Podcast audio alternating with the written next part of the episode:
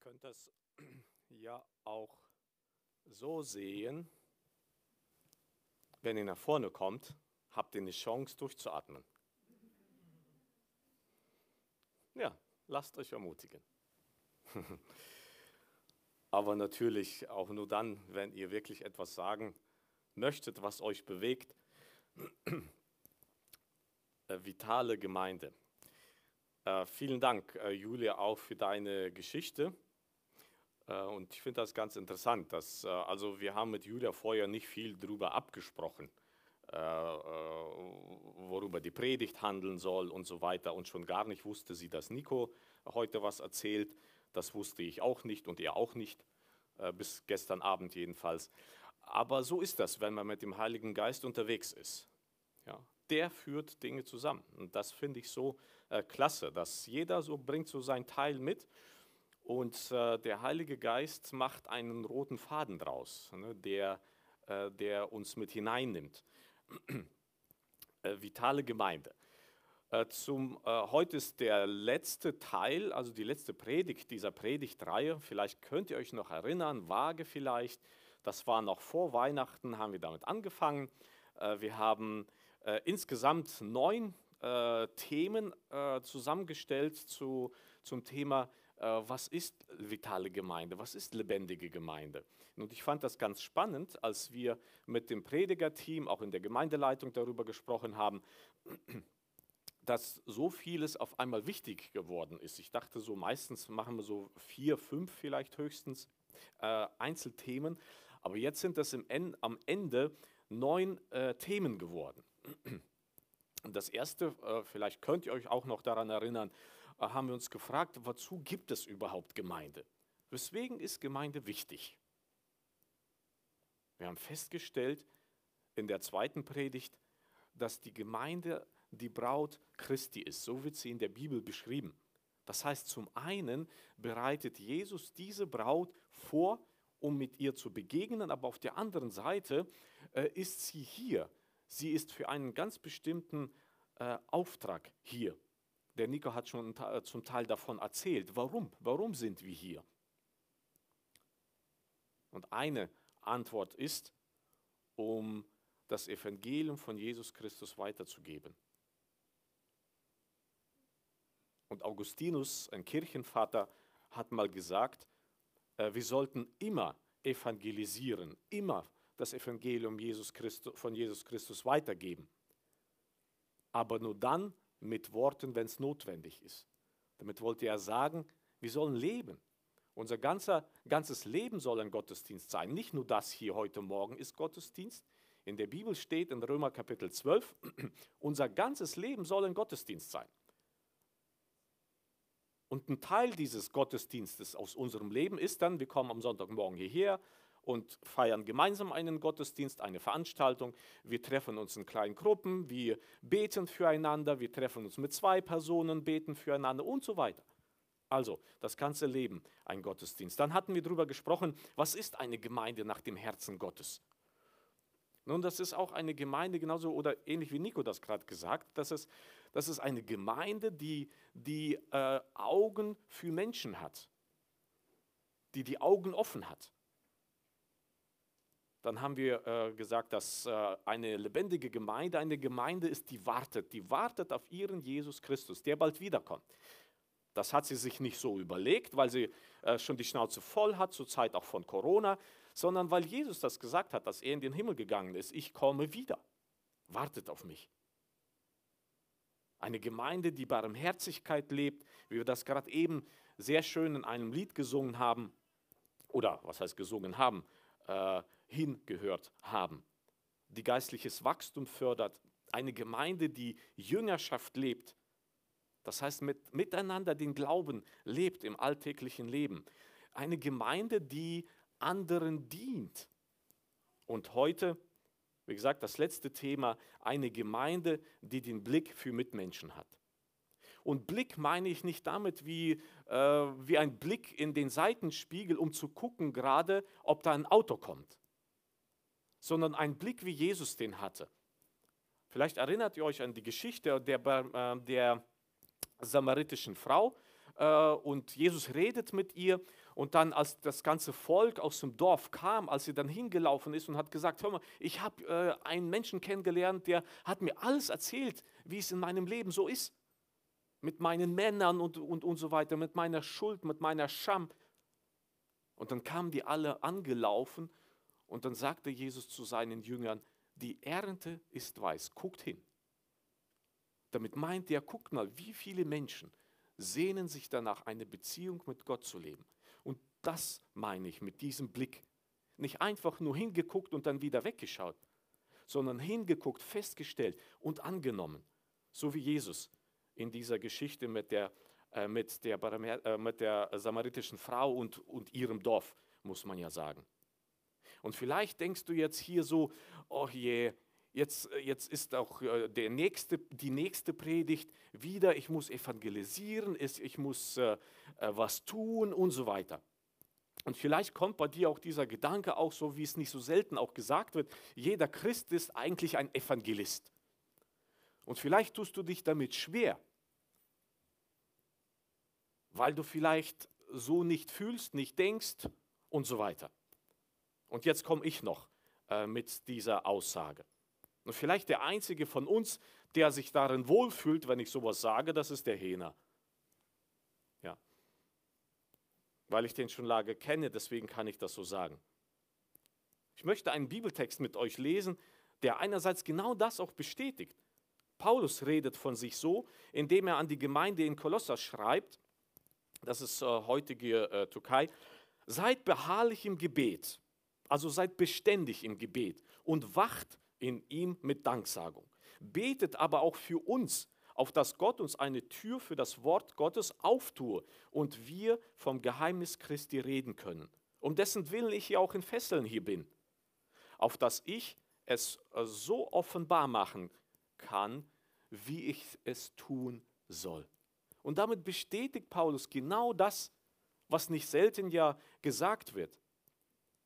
Also er fühlte sich als der Evangelist, als der Missionar, der unterwegs war.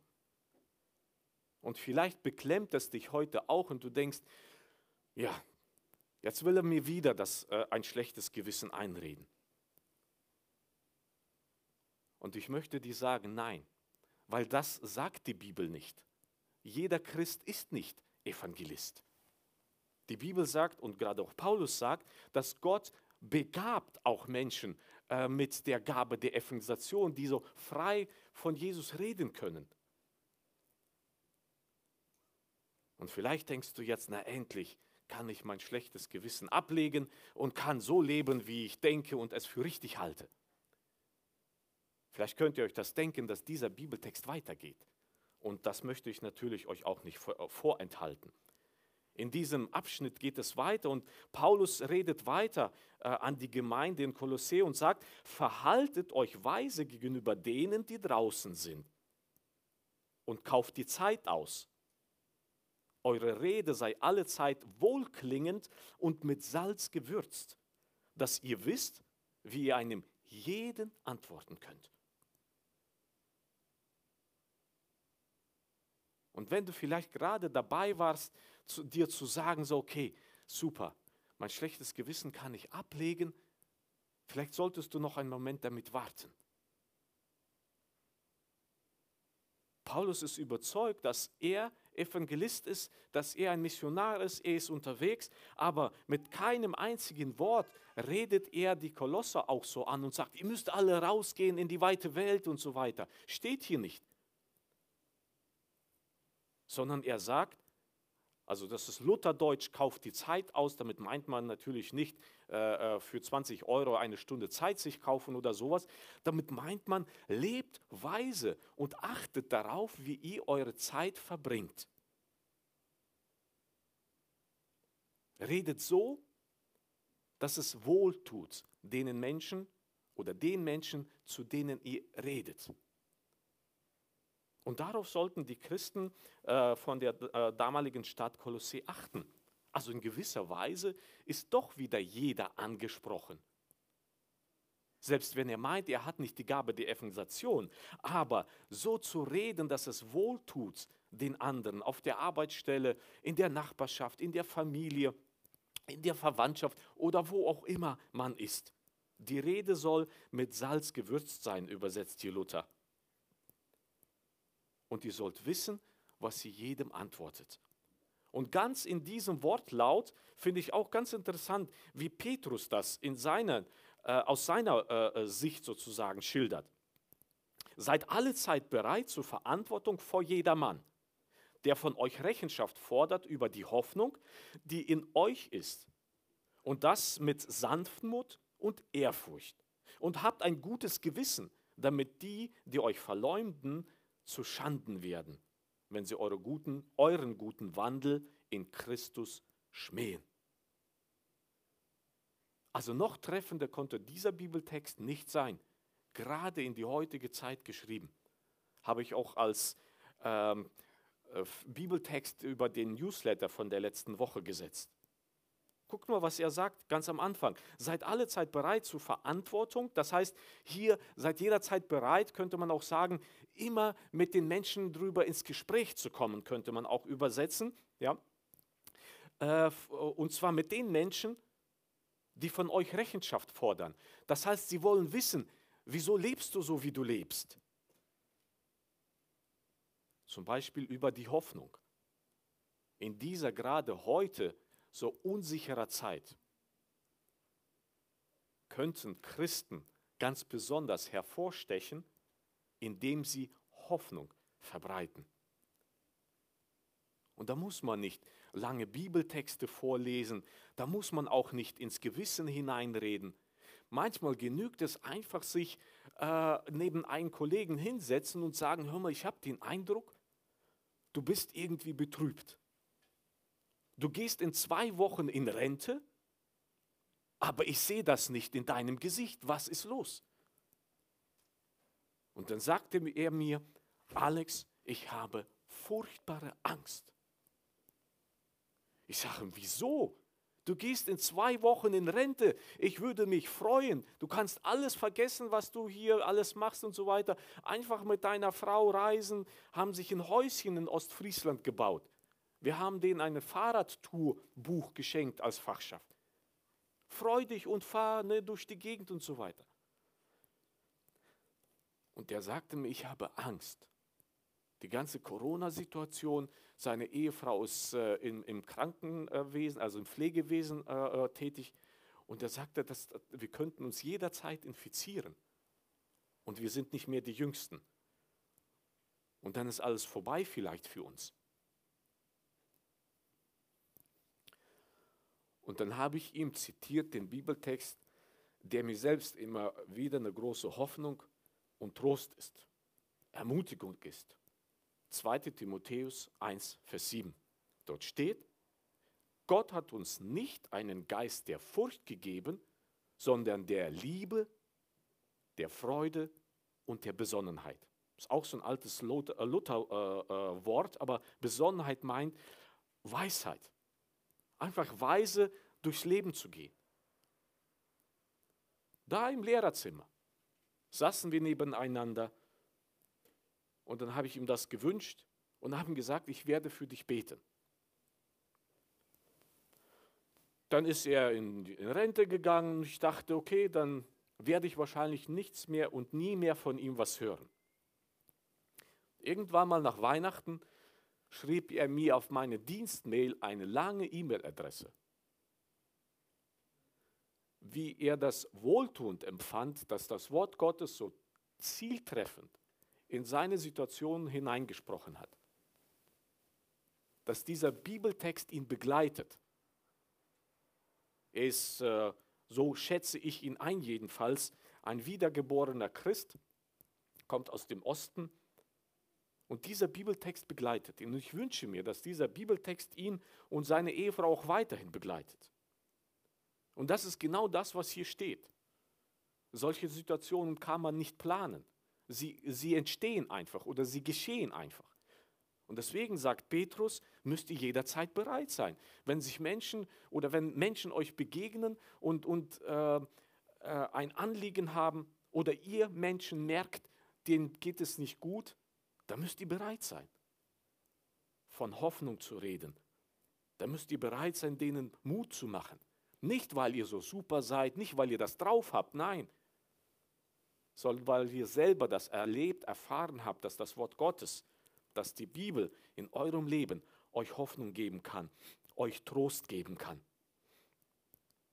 Ich habe in der letzten Woche ein äh, beeindruckendes, dünnes Büchlein gelesen. Also ich bin nicht gegen dünne Bücher, aber äh, für mich ist das so, das mag ja bei anderen anders sein, aber wenn ein Büchlein so nur, keine Ahnung, 80 Seiten hat oder so ein kleines Format ist, dann kann es nicht seriös sein. So, das ist meine persönliche Einstellung. Das hat aber nichts damit zu tun, dass das nicht so ist. Oder dass das so ist, so. Das kann auf jeden Fall anders sein. Und auch kleine, dünne Büchlein können seriös sein. Dann, als ich das Thema so las, dachte ich so, naja, ich gucke mal. Das war auch nicht so teuer, 9 Euro, dachte ich so, ich hole mir das, äh, weil irgendwie hier und da reden Leute davon. Dachte ich so, ich, ich muss das mal holen. Neugierig bin ich ja. Dann habe ich mir das geholt. Dazu sage ich ein paar äh, Worte mehr zum Schluss. Und Michael Frost, ein australischer äh, Missiologe und Missionar, schreibt in seinem äh, ähm, Büch, Büchlein Die Welt überraschen über eine folgende Angelegenheit. Er sagt, wir Christen müssen in Anführungsstrichen fragwürdig leben. Das heißt, wir sollen so leben, dass Menschen sich fragen, wieso lebt der Alex so, wie er lebt? Was ist los mit dem Alex? Was ist mit seiner Familie los? Und wenn Menschen diese Fragen ent, äh, entwickeln oder wenn bei ihnen diese Fragen entstehen, dann werden sie auch Fragen stellen. Dann werden sie mit dem Alex mal ins Gespräch kommen wollen. Bei Gelegenheit werden sie ihn fragen wollen, Alex, was ist denn da los jeden Sonntagmorgen? Liest du nicht die Presse? Es ist Corona. Oder was auch immer.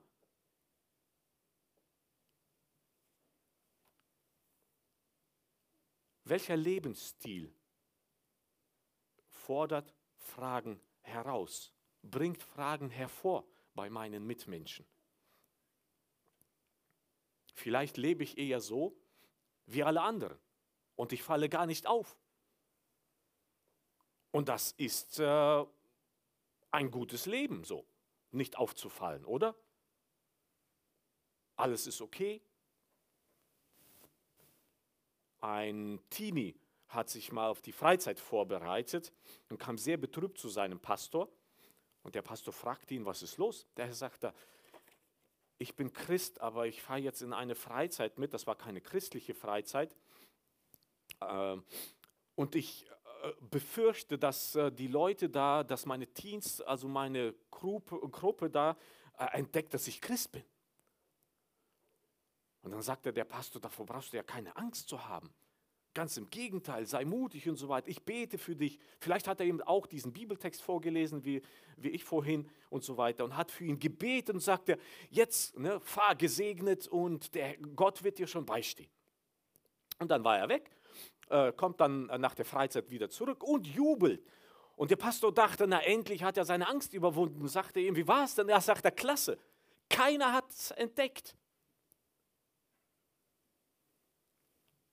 Und ich glaube, dass wir Christen manchmal so durchs Leben auch gehen. Ja, wir leben so, damit ja bloß keiner entdeckt, dass ich Christ bin. Weil genau dann das passiert, was Petrus sagt, dann werden sie Fragen stellen. Und ich bin nicht bereit. Ich bin nicht bereit, eine Antwort zu geben. Nicht, weil ich nicht intelligent genug bin, eine Antwort zu geben, sondern vielleicht, weil ich mich schäme, weil vielleicht äh, mich was beklemmt. Ich weiß es nicht. Oder manchmal vielleicht ich nicht so lebe, wie ich weiß, ich leben sollte als Christ. Das kann auch ein Grund sein. Ich möchte einen etwas längeren Bibeltext lesen, den ich sehr spannend fand diesbezüglich und darüber nachzudenken, was war damals für die Christen ein fragwürdiges Leben. Aus äh, dem ganz kurzen Brief äh, von Paulus an Titus, da schreibt er an Titus und sagt ihm, das war ein Pastor äh, einer Gemeinde, der schreibt ihm, die älteren Männer fordere auf, nüchtern im Urteil, ehrbar und besonnen zu sein, gesund im Glauben, in der Liebe und in der Standhaftigkeit. Ebenso sage den älteren Frauen, dass ihre Lebensführung der Würde des Christenstandes entsprechen muss. Sie sollen nicht andere verleumden oder dem Trunk verfallen sein. Als Lehrmeisterin eines guten Lebenswandels müssen sie die jüngeren Frauen dazu anleiten oder ermutigen, könnte man auch übersetzen, dass sie ihre Männer und Kinder lieben sollen, besonnen und zuchtvoll leben, ihrem Haushalt ordentlich führen und ihren Männern gehorchen, damit Gottes Botschaft nicht in Verruf kommt. Entsprechend fordere die jungen Männer auf, in allem besonnen und beherrscht zu sein. Sei, durch, sei äh, du selbst ihnen ein Vorbild im Tun des Guten. Lehre die Wahrheit unverfälscht und mit einem gebührenden Ernst. Die Sklaven und Sklavinnen sollen ihren Herren und Herrinnen im Allen gehorchen und ihnen zu Willen sein. Sie sollen ihnen nicht widersprechen und nichts unterschlagen, sondern ihnen treu und zuverlässig dienen. Mit allem, was ihr tut, äh, sollen sie, äh, soll die Lehre Gottes, äh, unseres Retters, Ehre machen. Wisst ihr, was nicht aufgefallen ist bei Christen, bei damals bei den ersten Christen, wenn sie Sklaven waren? Wenn sie genauso den Herren, ihren Herren, übers Ohr gehauen haben, wie alle anderen auch. Das ist nicht aufgefallen. Alle haben es gemacht. Wenn sie über ihren Herrn gelästert haben, sind sie nicht aufgefallen, weil alle das gemacht haben. Und deswegen schreibt Paulus an Titus und sagt, sag denen, sie sollen äh, Christus würdig leben. Wenn andere lästern, sollen sie nicht lästern, weil das ist nicht in Ordnung. Wenn sie etwas zu sagen haben, ihren Herrn, sollen sie Mut haben und ihm ins Gesicht sagen, was sie für richtig oder falsch äh, äh, sehen oder denken. Aber nicht übers Ohr hauen. Nicht stehlen oder sowas. Und offenbar war es äh, üblich, dass äh, mindestens die freien äh, Frauen, die etwas älter waren, deren Kinder aus dem Haus waren, die dann ein, ein äh, ausschweifendes Leben geführt haben und schon mal ein Gläschen Wein mehr getrunken haben, als sie es verkraften konnten. Und wenn man so gelebt hat, ist das nicht aufgefallen in der damaligen römischen Welt. Das war normal. Und Paulus sagt, so soll es bei euch nicht sein. Ganz im Gegenteil, diese Frauen, die haben doch Ahnung vom Leben. Die sollen jüngeren Frauen helfen, äh, mit der Familie zurechtzukommen, klarzukommen und so weiter. Kaiser Julian war römischer Kaiser in der Spätzeit.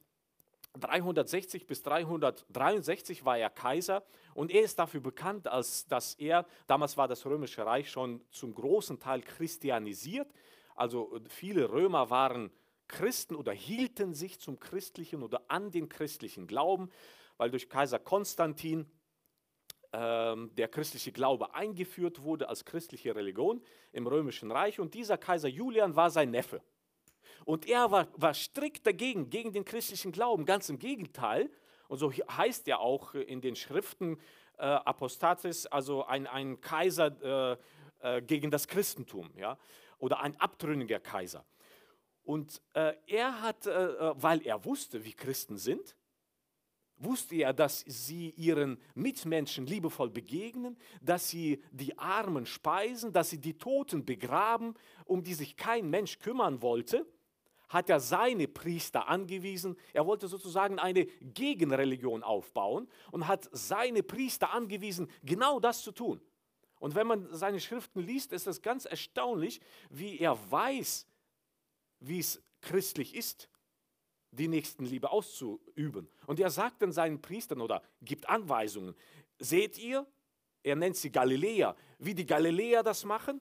Sie äh, speisen die Armen, sie begraben die Toten, also müsst ihr das genauso machen. Es hat nicht funktioniert. Wisst ihr weswegen? Ihnen hat diese Liebe gefehlt, die sie selber erfahren haben durch Jesus Christus. Und deswegen ist diese ich nenne sie mal in Anführungsstrichen, gegen Religion zugrunde gegangen. Zumal er äh, 63 dann, also 363 ums Leben gekommen, ka, äh, ums Leben kam in einer Schlacht. Also Kaiser Julian wusste ganz genau, worauf es ankommt, was so anziehend bei den Christen war, weil sie fragwürdig gelebt haben. Weil es war normal, eine Tischsitzordnung äh, zu haben. Ganz oben vorne saßen die ganz vornehmen Leute und dann saßen ihre Bekannte, Verwandte und so weiter. Ganz weit unten saßen dann die eher niedrigen, dem Status nach der römischen Gesellschaft, äh, zu Tisch. Und die christliche Gemeinschaft hat das auf den Kopf gestellt. Paulus sagt, es gibt weder Herren noch Sklaven, selbst wenn es als, als Gesellschaftsstand das noch gab. Aber verhaltet euch nicht so, verhaltet euch liebevoll zueinander. Und das hat Fragen aufgeworfen. Und deswegen ist die christliche Kirche am Anfang so stark gewachsen. Ein Blick ganz kurz zu Jesus noch. Wisst ihr, was bei ihm aufgefallen ist? Ja, auch, dass er das, die, die Schriften kannte, die alten Schriften der Juden. Das ist den Schriftgelehrten auch aufgefallen. Aber wisst ihr, was besonders fragwürdig in seinem Leben war? Sein Verhalten anderen Menschen gegenüber. Und dann hieß es auch unter anderem auch schon über ihn, was kann das für ein Lehrer sein? Guckt mal, mit wem er sich rumtreibt. Mit den Sündern, mit den Säufern isst und frisst er und säuft er da, mit denen zusammen. Aber genau das hat Fragen aufgeworfen. Natürlich hat Jesus da sich nicht mit denen besoffen. Steht jedenfalls nicht so. Aber er hat schon mit denen gegessen.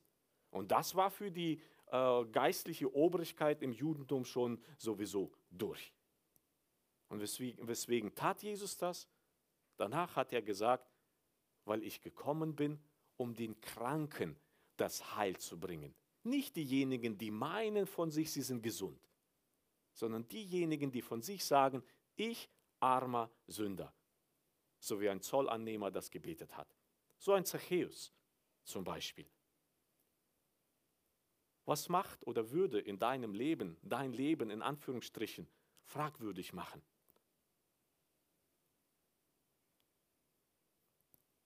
Ich habe letztens einen in, in, interessanten Flyer gesehen, habe ihn zu spät gesehen. Ich wollte ihn eigentlich weiter vermitteln, weil ich spiele keine Computerspiele, nicht weil ich so brav bin, sondern das hat mich nie fasziniert. Aber was ich da gesehen habe, das hat mich fasziniert.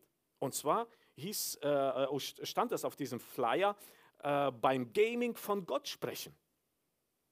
Also jetzt möchte ich nicht alle Computerspiele äh, spielen, äh, animieren, ja. Aber wenn ihr das schon macht, dann denkt doch bitte daran, fragwürdig spielen. Spielt doch so, dass eure äh, Japaner, Chinesen, Thailänder, mit wem ihr alle da spielt, ja, sich fragen, wieso spielt Alex so? Wieso flucht er nicht zum Beispiel?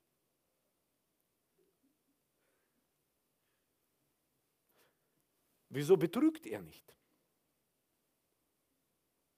Ich nehme an, dass man da auch betrügen kann weil ich kenne das sonst von allen Spielen, die ich äh, kenne und spiele. Ich spiele mit Elina äh, mehrere Runden täglich Uno. Ich weiß, wie man schummelt, um zu gewinnen. Dummerweise weiß Elina das auch. Deswegen funktioniert das mit ihr jedenfalls und mit Uno nicht. Wenn du auf der Arbeit unterwegs bist, frage dich doch selbst, wie kannst du da fragwürdig als Arbeitskollege oder Kollegin auftreten, damit Fragen aufkommen bei deinen äh, Mitarbeitenden. Und dann gibt es eine Chance vielleicht zu einem Gespräch. Immer dann, wenn andere tratschen, lügen, Ausreden suchen für ihr Verhalten. Vielleicht einfach zu, zu, zu Wahrheit stehen. Nicht vielleicht, sondern zu Wahrheit stehen. Wahrhaftig sein, engagiert sein. oder in der Nachbarschaft, in der Familie, in der Verwandtschaft. Und je größer unsere Verwandtschaft wird, je mehr stelle ich fest, wie viel Unheil in Verwandtschaften sein kann. Wie viel böses Blut kann da manchmal fließen. Wie schön wäre es, wenn es in solchen Verwandtschaften Menschen geben würde, die fragwürdig leben, die man anruft und sagt, hör mal, wieso tratschst du nicht mit? Wieso ziehst du nicht über die her? Guck mal, wie sie, wie sie das machen. Wieso machst du nicht mit? Und dann hätten wir eine Chance, über das zu reden, was uns bewegt. Nicht, weil wir fehlerlos sind, darum geht es hier gar nicht, sondern weil wir Jesus Christus kennen, der auch in solchen Situationen uns helfen kann, liebevoll zu sein. Genau dann, wenn man verleumdet wird, wenn man beleidigt wird und so weiter. Trotzdem Liebe weitergeben. Nun habe ich euch versprochen, auf das Büchlein noch zurückzukommen. Das mache ich in zwei Minuten. Ihr könnt euch das gerne auch anschaffen. Das kostet nicht teuer. Wie gesagt, äh, also ehrlich gesagt 9,90 Euro. Ja, also es sind knapp 10 Euro. So. Äh, Jana, kannst du das bitte einblenden? Das ist ganz äh, hinten die Folie, die letzte Folie.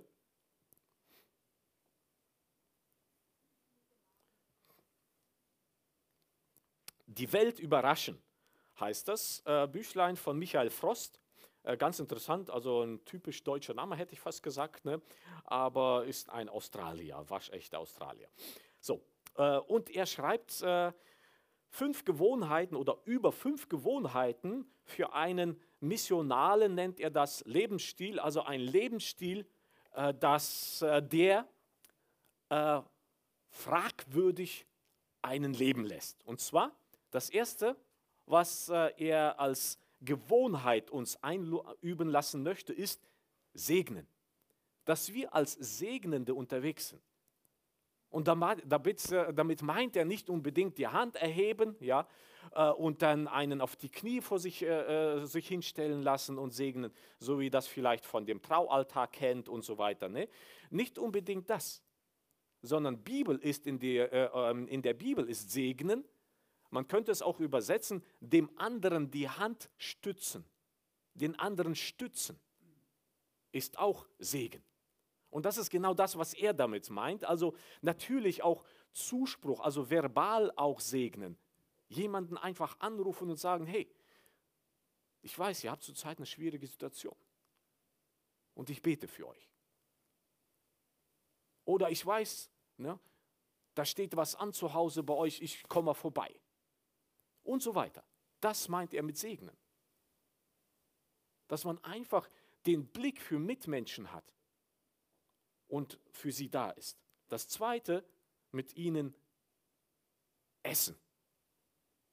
Wenn wir den Nico weiterhin erzählen lassen würden, würde er genau das auch sagen. Hat er auch, glaube ich, gesagt. Ne? So. Ja, dass man zusammen isst. Und das ist in der westlichen Welt uns abhanden gekommen. Wir sind eine McDonalds-Kultur geworden. Essen zum Zweck satt zu werden und das war's. Ja? Aber in der biblischen Kultur war Essen Gemeinschaft. Und deswegen wurde Jesus auch äh, es übel genommen, weil er mit denen aß. Und das gehörte sich einfach nicht. Also mit Menschen Zeit verbringen am Tisch, weil man am Tisch viel einfacher reden kann miteinander irgendwie so dieses duftende Essen nimmt so die ganze Ängste weg, zumindest den, den, der, den Großteil der Ängste. Und man kann einfach tiefgründig miteinander reden. Auf Gott hören. Wieso blendet das nicht mehr ein, Jana? Danke. Auf Gott hören. Das heißt, sich Zeit nehmen, er schreibt da mindestens einmal in der Woche bewusst sich Zeit nehmen. Und das bedeutet nicht, dass man sonst nicht Bibel liest oder betet, aber dass man ganz besonders sich bewusst Zeit nimmt und einfach äh, äh, Ruhe einkehren lässt, alles ausmacht äh, und so weiter. Äh, also eine Situation schafft, wo man nicht gestört wird. Wenigstens für 20 Minuten, für eine halbe Stunde. Einmal in der Woche. Und nicht volltextet. Ja, äh, also Gott volltextet mit Fragen und, und, und so weiter, sondern hinhört. Und das müssen wir üben in der westlichen Gesellschaft. Also das fällt mir schwer, obwohl ich ja euch immer wieder erzähle, ich höre kein Radio, wenn ich Auto fahre. Das heißt, ich habe viele solche Zeiten. Aber das fällt schwer, weil das Gedankenkarussell kann man ja nicht abstellen. Aber man kann es lernen. Lernen auf Gott hören. Man kann, ein, ein, eine weitere Gewohnheit ist einüben, dass man entdeckt, dass man aus dem Leben Jesu entdeckt. Und hier, hier, empfiehlt er, die Evangelien zu lesen. Das heißt, immer wieder auf der Spur zu sein, äh, Jesus hinterher. Wie hat er geredet? Wie hat, wie hat er gelebt? Was hat er gesagt? Was hat er mit den Leuten gemacht und so weiter? Und das auch neben der sonstigen Bibellektüre. Nicht, dass die Evangelien die einzig wichtigen wären, sagt er überhaupt nicht. Aber er sagt, da von Jesus können wir lernen, wie wir für Menschen einen Blick haben. Wieso blinkt das nicht weiter? Jana, kannst du das bitte weitermachen? Und zu allerletzt notieren, fünftens. Fünftens. So, notieren. Und das ist nicht nur für Mädchen. Tagebuch führen. In Lilifi Tagebuch. Ja. Man kann sich auch ein Karls Tagebuch kaufen oder ein Buch mit, mit dem Schwert drauf oder weiß was ich, was was drauf. Ja. Kann man sich auch Notizen machen. Das fällt mir auch schwer, muss ich sagen. Ich bin keiner, der sich da so Notizen macht und so weiter, wie so Robinson Crusoe. Aber was ihr meint, ist genau das. Ne? Dass man sich Notizen, aber ich habe meine, meine, meine äh, Dingsbums hier, Terminplaner, habe ich noch alle liegen. Und das ist aber genau das, was er meint, dass man sich Notizen macht, dass man, dass man nachher nachlesen kann, dass Gott in meinem Leben wirkt und im Leben äh, der Menschen, die er mir auf den Weg stellt. Das ist damit gemeint. Das wünsche ich mir. Mir persönlich. Und das möchte ich ganz deutlich sagen. Heute stehe ich nicht hier einer, der euch sagt, wie es funktioniert, sondern genauso einer stehe ich hier, der sagt, das müssen wir lernen. Lernen von Jesus zu leben, dass Menschen Fragen stellen. Lernen von Jesus zu leben, dass wir sie begleiten, dass wir sie segnen, dass wir sie unterstützen, dass wir mit ihnen zusammen essen, dass wir uns Zeit mit ihnen nehmen. Nur so können wir die Welt überraschen. Gott segne uns alle darin. Amen.